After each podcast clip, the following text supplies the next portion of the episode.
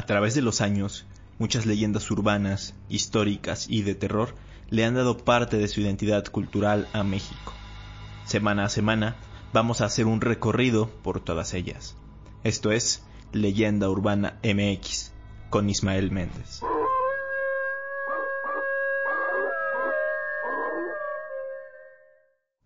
¿Qué tal? Sean todos y cada uno de ustedes bienvenidos a Leyenda Urbana MX Podcast. Es un verdadero gusto saludarlos en el episodio número 11 de este subprograma dedicado a las historias y leyendas mexicanas más sorprendentes. A pesar de que ya llevamos varias semanas en este formato, hay personas que aún no les queda muy claro qué es esto del podcast y me dicen en los comentarios de YouTube que ponga imágenes o videos para ilustrar y no solo una fotografía estática. Pero justo este formato es de audio, tal como si fuera un programa de radio, pero grabado obviamente, y no de video. A YouTube lo estoy subiendo para que la gente que ya me sigue ahí no se pierda cada entrega, pero digamos que la plataforma fuerte o a la que le estoy apostando en este momento es Spotify y creo que está bueno porque es un formato que está tomando mucho auge, se está retomando y pues es algo que puedes escuchar mientras haces cualquier otra cosa. Me han comentado que lo escuchan mientras están pintando, haciendo tarea, haciendo ejercicio, etc. Y bueno, ya que estamos hablando también de YouTube, vamos a aprovechar para leer unos cuantos comentarios del episodio anterior, el de los animales y los presagios. América Lucio mencionó, en el pueblo de mis abuelitos que está en Oaxaca, se cuenta que los coyotes bajan del monte cuando están velando a un difunto, y dicho animal aúlla tres veces, de una forma larga y angustiante. Esto es porque un pariente cercano del fallecido se irá meses después. María Franco dijo, Me encanta cómo nos cuentas las cosas, siempre súper interesantes. Pero también la historia triste viene cuando la gente cree que son reales las leyendas y matan a las aves y animalitos en general que están relacionados. Erandi Salas nos comparte, yo no creo en los presagios anunciados por animales, pero fue curioso que hace un año, antes de que falleciera mi abuelo, Tres días antes había visto una mariposa negra enorme en mi casa. Al día siguiente vi otra mariposa negra cuando iba a la universidad. Un día antes de que falleciera mi abuelo, vi otra mariposa negra en su ventana. Desde ese entonces no he visto otra mariposa negra. Es muy curioso. Y por último, Carlos J. me comenta. Opino que es casualidad. Si fuera un instinto, ahora estaría lleno de gatos en los hogares y hospitales donde están los enfermos de COVID-19. Como siempre, gracias por comentar y ampliar el tema de cada semana. Ya saben que pueden darme su opinión en los comentarios de YouTube o en mis redes sociales. El Facebook es Leyenda Urbana MX y mi Instagram es Ismael Saek, Ismael Z A e Ahora sí, vamos a hablar de lo que toca hoy. Este tema, el de la Castañeda, fue por el que nació este proyecto en general llamado Leyenda Urbana MX. Esto fue por allá del año 2016 y le dije a un compañero youtuber de ese entonces, Crono, un saludo para él, por cierto, si es que me está escuchando. Le dije que me acompañara a grabar y aportar algo al video, pues él vive en Mixcoac, o sea, en la zona donde estaba el manicomio. Fue como el episodio piloto y en ese entonces aún no aterrizaba bien la estructura de los videos, entonces pues omitimos cierta información y varios datos. Por lo mismo, a lo largo del tiempo, eh, pues este video ha recibido ciertas críticas Así que con este episodio del día de hoy quiero redimirme un poquito y ofrecer más información para nutrir este tema que es tan interesante. Chapultepec, agosto 15 de 1909. Señor Tomás A. Edison. Ahora, estimado y buen amigo, me refiero a su grata 8 de julio. Yo también, como usted, recuerdo con placer el tiempo aquel en que tuve la satisfacción de conocerle y conocer sus atrevidos experimentos, haciéndome partícipe de su fe inquebrantable en el grandioso porvenir de las ciencias. La voz que acabamos de escuchar es la de nada más y nada menos que Porfirio Díaz Mori. Esta fue una grabación que fue dirigida al mago de Menlo Park, o sea, Tomás Alba Edison, quien precisamente inventó el fonógrafo en donde se realizó esta grabación. Y escuchamos a este presidente del siglo XIX y principios del siglo XX porque justamente fue durante su mandato que se planificó e inauguró el manicomio de la Castañeda. Pero vámonos un poquito antes de que se fundara. Antiguamente el terreno en donde se construyó era una hacienda pulquera llamada de hecho así, La Castañeda. Esta pertenecía al señor Ignacio Torres Adalid, un conocido productor de pulque. Él lo hacía en varias de sus haciendas en Hidalgo y por supuesto aquí en la Ciudad de México. Eh, específicamente en la hacienda La Castañeda, además de producir pulque, contaba con un área acondicionada como lugar de paseo y recreación. Se llevaban a cabo eventos musicales y fiestas los fines de semana. Eh, cobraban 25 centavos de entrada. El lugar era apreciado por estar a la salida de la Ciudad de México, pues en ese entonces la ciudad no era el monstruo que es ahora. Y la zona de, Mixcoac eran los límites y además tenía un excelente clima que favorecía la salud. Es como ahora actualmente que si queremos ir a pasar un rato de ocio con la familia o algo así, pues nos vamos por ejemplo a la Marquesa. Era algo así parecido toda esta zona de Mixcoac que estaba más a los alrededores de lo que es la Ciudad de México. En ese mismo sitio, Torres Adalid había mandado construir para sus trabajadores una escuela y dispensario médico. Era amigo personal de Porfirio Díaz y este último asistió de hecho a la inauguración de las clases del colegio que, que se montó en esa hacienda. Esta amistad le permitía ser apreciado por la clase alta porfiriana, que era asidua a los paseos dominicales en su hacienda. Cuando Porfirio Díaz decide construir el mejor centro de atención para enfermos mentales, como parte de los festejos del centenario de la independencia de México, solicitó al señor Torres Adalid los terrenos que ocupaba la hacienda de la Castañeda, pues según él no habría un mejor lugar para sanar a estos pacientes que este paraje tan tranquilo, agradable y saludable. El complejo fue planeado para funcionar como un hospital que propiciara un ejercicio profesional de la psiquiatría. Se pretendía concentrar a los pacientes psiquiátricos que estaban recluidos en casas de asistencia o internados que, pues, se decía que para ese entonces ya estaban en condiciones inadecuadas por todo el tiempo que estaban funcionando. Esto como el Hospital de San Hipólito y del Divino Salvador. El diseño se inspiró en el Hospital Psiquiátrico francés Chariton, que funcionaba en esa época en París, pues recordemos que el señor Díaz era de gustos afrancesados, situación que de hecho lo llenó de críticas y burlas. De hecho, la famosa Catrina de José Guadalupe Posada es una parodia de esto, el nombre original de este grabado es la calavera garbancera, pues garbancera era una palabra con la que se le conocía en ese entonces a las personas que teniendo sangre indígena pretendían ser europeos, ya fueran españoles o franceses. Y pues el señor Porfirio Díaz hasta se ponía polvos de arroz en la cara pues para parecer blanco. En fin, regresando al tema, la Castañeda se inauguró un par de meses antes de que estallara la Revolución Mexicana Específicamente fue el primero de septiembre de 1910, con un evento de la alta sociedad eh, al cual asistieron el propio presidente, su esposa y hasta el entonces embajador de los Estados Unidos de América. Este sitio era toda una innovación para el sector de la salud en México. Contaba con 23 pabellones para atender a los enfermos mentales. Pero como bien les acabo de decir, pasó muy poco tiempo y empezó la revolución. Es entonces cuando el psiquiátrico empezó a enfrentar profundas carencias económicas y de organización, lo que fue el fin de la atención de la locura de los pacientes basada en la ciencia y empezó lo más oscuro de toda esta historia. La atención comenzó a basarse en la suposición, así como también comenzaron a haber malas prácticas médicas, si es que se les puede llamar de esta forma. La castañeda es como un mal sueño, en la historia de la psiquiatría mexicana. Es algo de lo que nadie quiere hablar, de lo que eh, se quisieran olvidar, ¿no?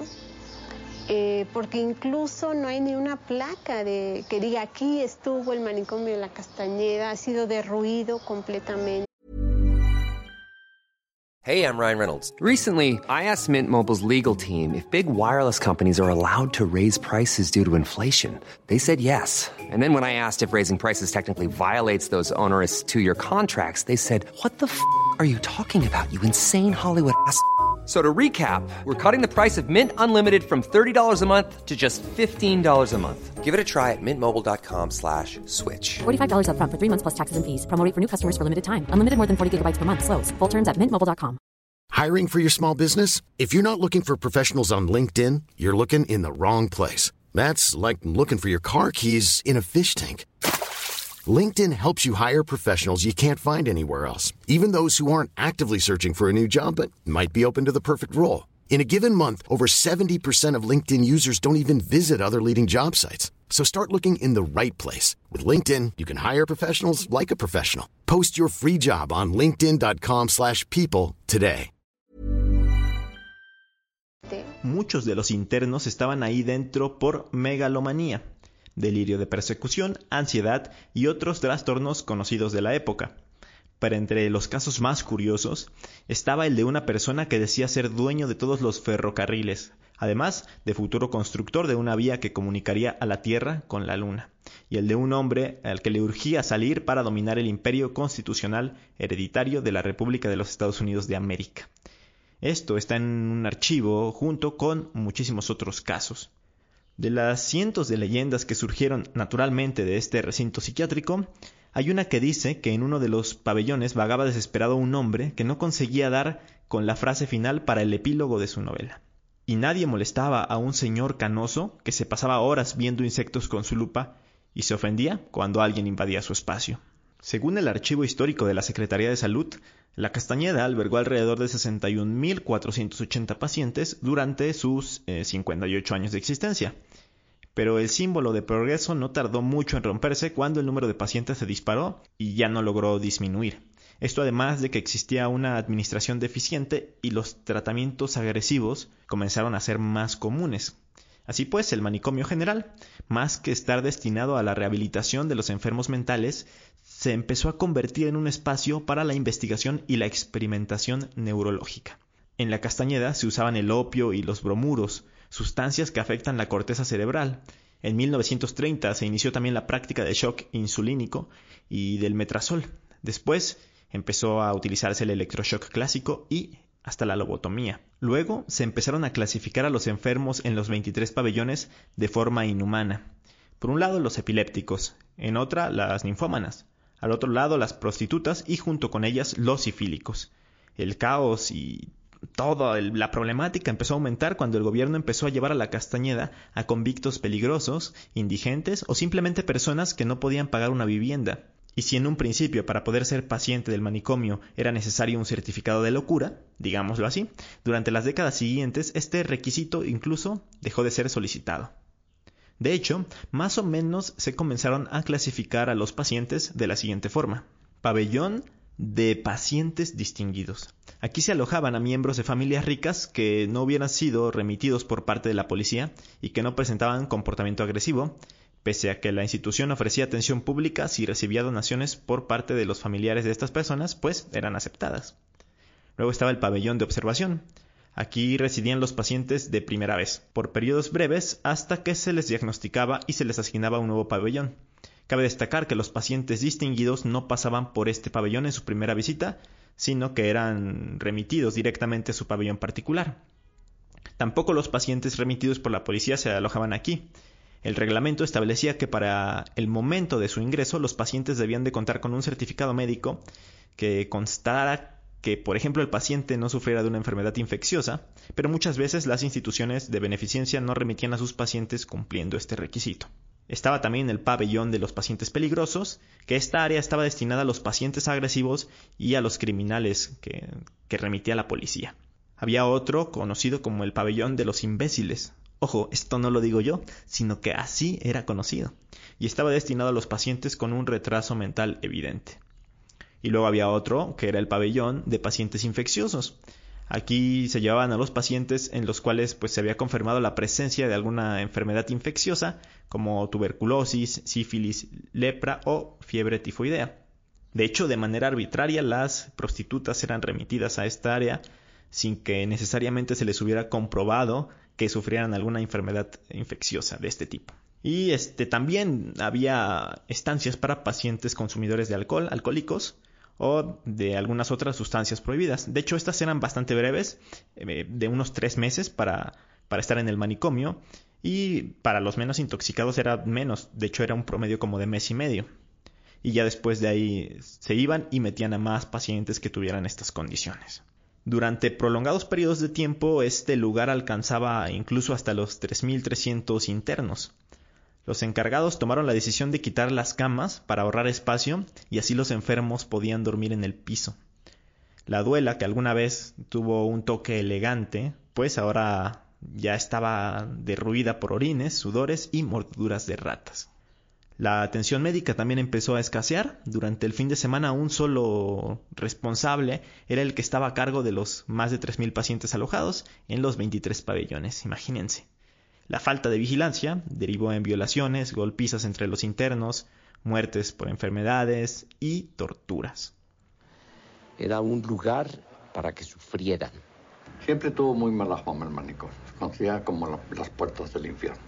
Hace un par de minutos al inicio les mencioné un par de casos de pacientes, y por cierto, en la primera parte de los asesinos seriales mexicanos, hablé de que el homicida Gregorio Cárdenas, el estrangulador de Tacuba, estuvo internado en este sitio, aunque se dice que después se escapó. Incluso también se comenta que el padre de Juan Gabriel estuvo de interno en este lugar por un golpe emocional, el cual pues nunca se recuperó. Así que ahora vamos a mencionar un caso más de aquellos que se registraron dentro de las paredes del manicomio. El 20 de agosto de 1918 fue capturado Alberto Nicolat Talosín, un famoso ladrón que se hacía pasar por cleptómano y el mismo que recorrió el país durante la Revolución afirmando que era un Mesías enviado por la Virgen María como un pregonero de la paz. La policía detuvo a Nicolat y a los demás miembros de la banda de asaltantes después de haber hecho un gran robo en unas fábricas.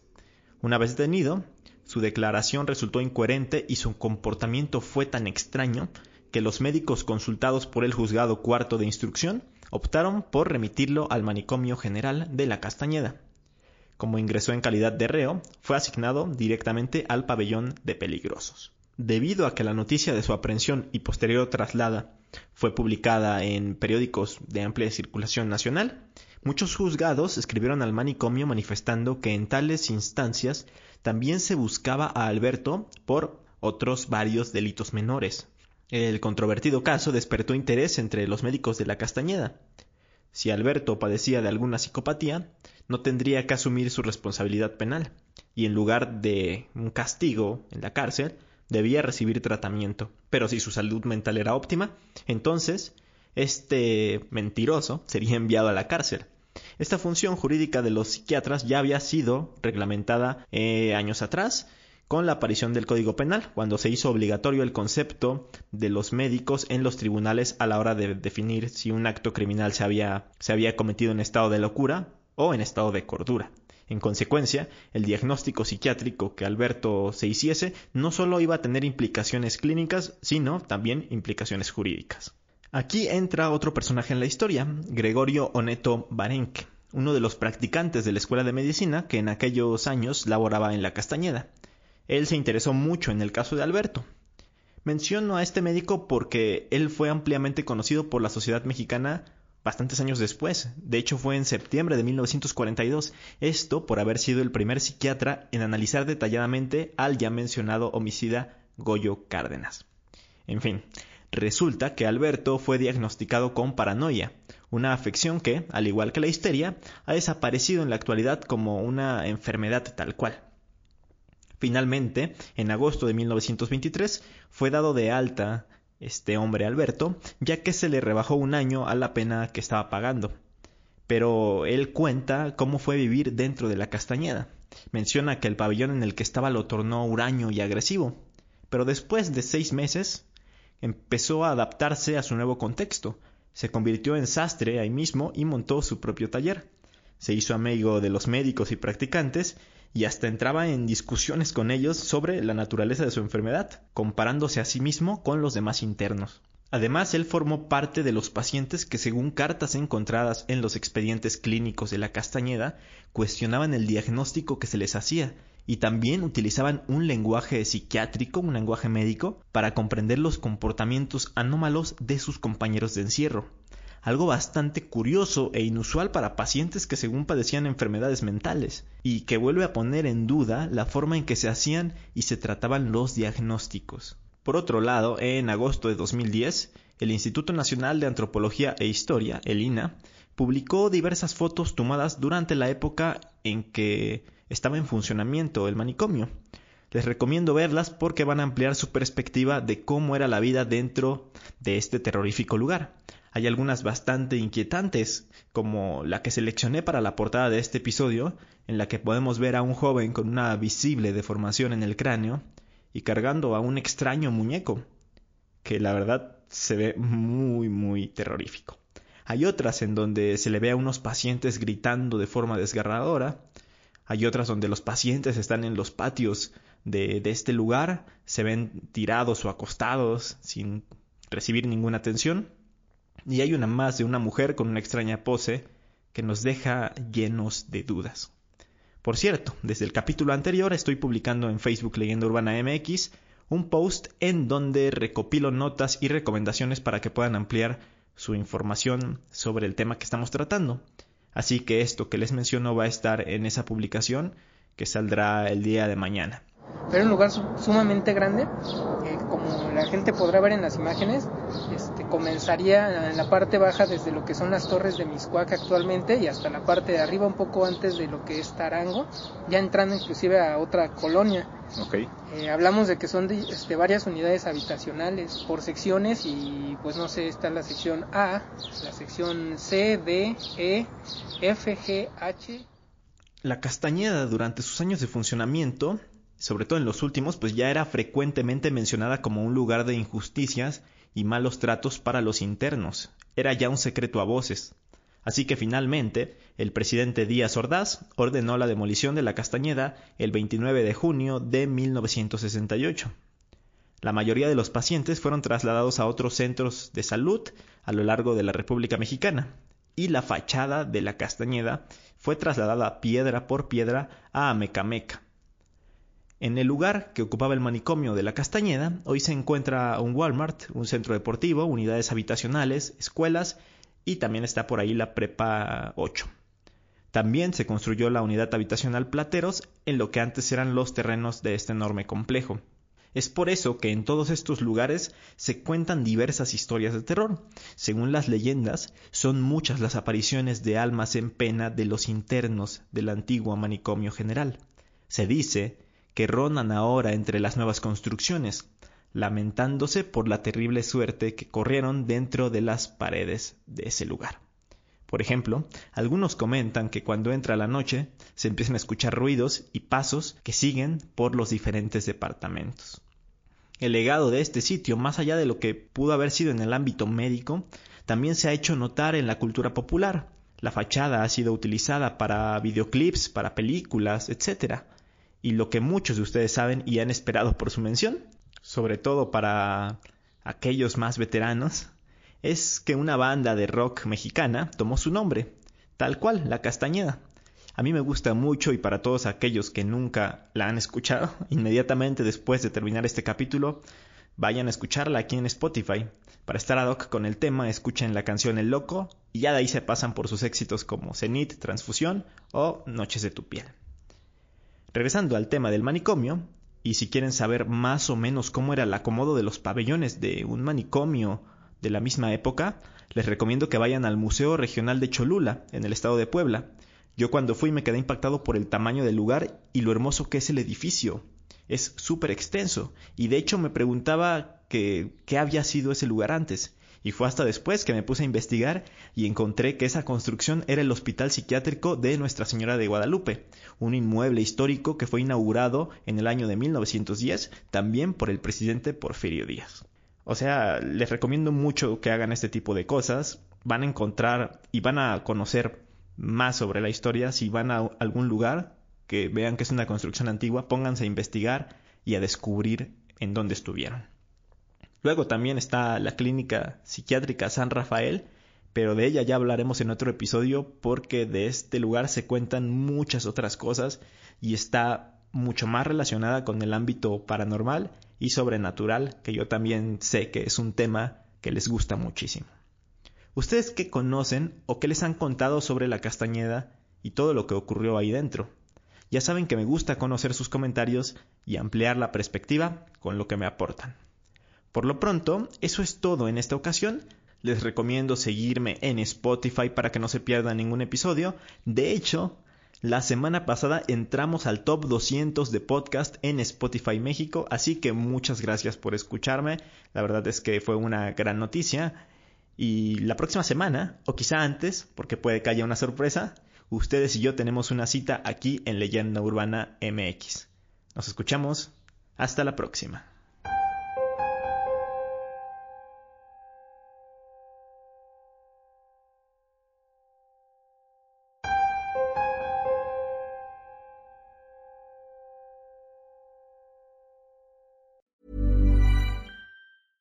Hey, it's Paige DeSorbo from Giggly Squad. High quality fashion without the price tag. Say hello to Quince.